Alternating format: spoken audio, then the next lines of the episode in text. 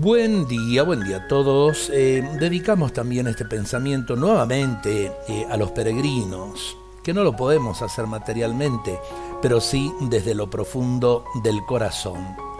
De ensoñaciones tan grandes se va llenando el camino, preparándose para recibir las huellas del peregrino. La ansiedad lo hace presa, no se escuchan las canciones ni las encendidas oraciones, solo reza el silencio esquivo.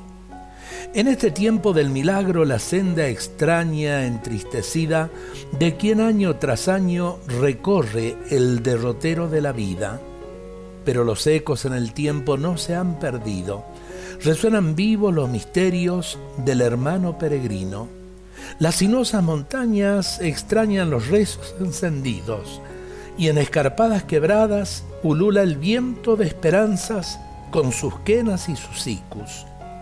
Seca tus lágrimas, hermano peregrino, Dios te arrulla en sus brazos como a la oveja perdida, y cada caricia del Señor del milagro enciende en tu alma mil soles de fe con horizontes de amor encendido. Vendrá un mañana, querido peregrino, en que nuevamente recorrerás el camino. Y sí, el amor del Señor del Milagro siempre nos convoca, de un modo, de otro. El año pasado, este año, de una manera tan especial, salir al encuentro del Señor que nos busca con su misericordia, dejar que el buen pastor nos cargue sobre sus hombros como la oveja perdida. Todos necesitamos de su misericordia. Dios nos bendiga a todos en este día.